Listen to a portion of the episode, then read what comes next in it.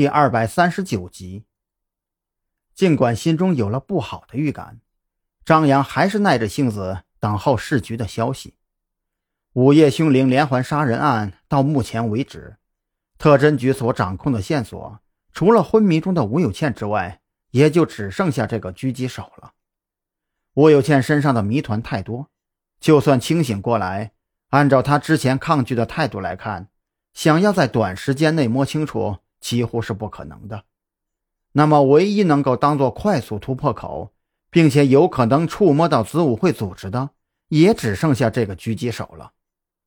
只可惜啊，想要在审问狙击手的过程中，不再出现像谭浩鹏那样的意外，那么就必须要等到狙击手内脏的伤口基本痊愈，否则的话，他利用调整呼吸的方法，仍然可以自我了结性命。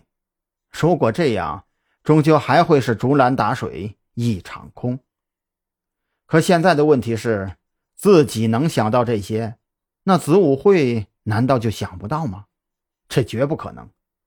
按照前几次交手得出的经验，张扬用脚后跟都能猜到子午会组织的动作该会有多快。吴有倩家中起火，自己三人和狙击手的枪战，刑警队大张旗鼓的勘察现场。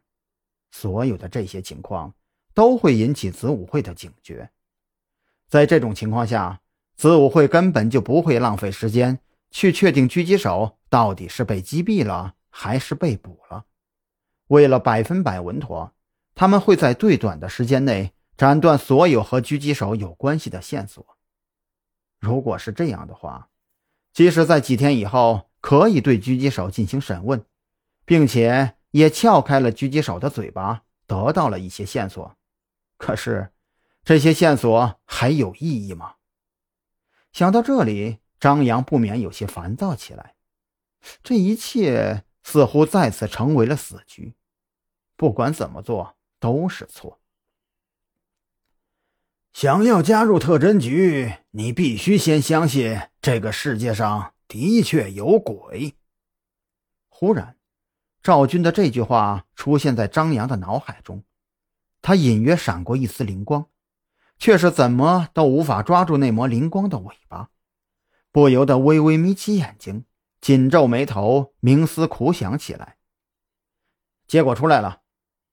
就在这个时候，一个穿着警察制服的中年人推开了户籍办公室的房门，他手里拿着一张 A4 纸，被中年人打断了思绪。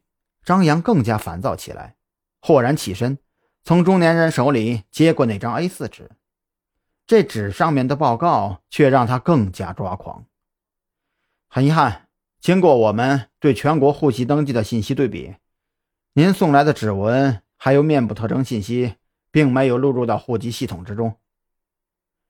这中年人似乎非常理解张扬现在的感受，丝毫不介意张扬。因为烦躁而表现出来的失礼，脸上依然带着温和的微笑，开口分析道：“根据我管理户籍系统这么多年的经验来看，出现这种情况啊，只有两个可能。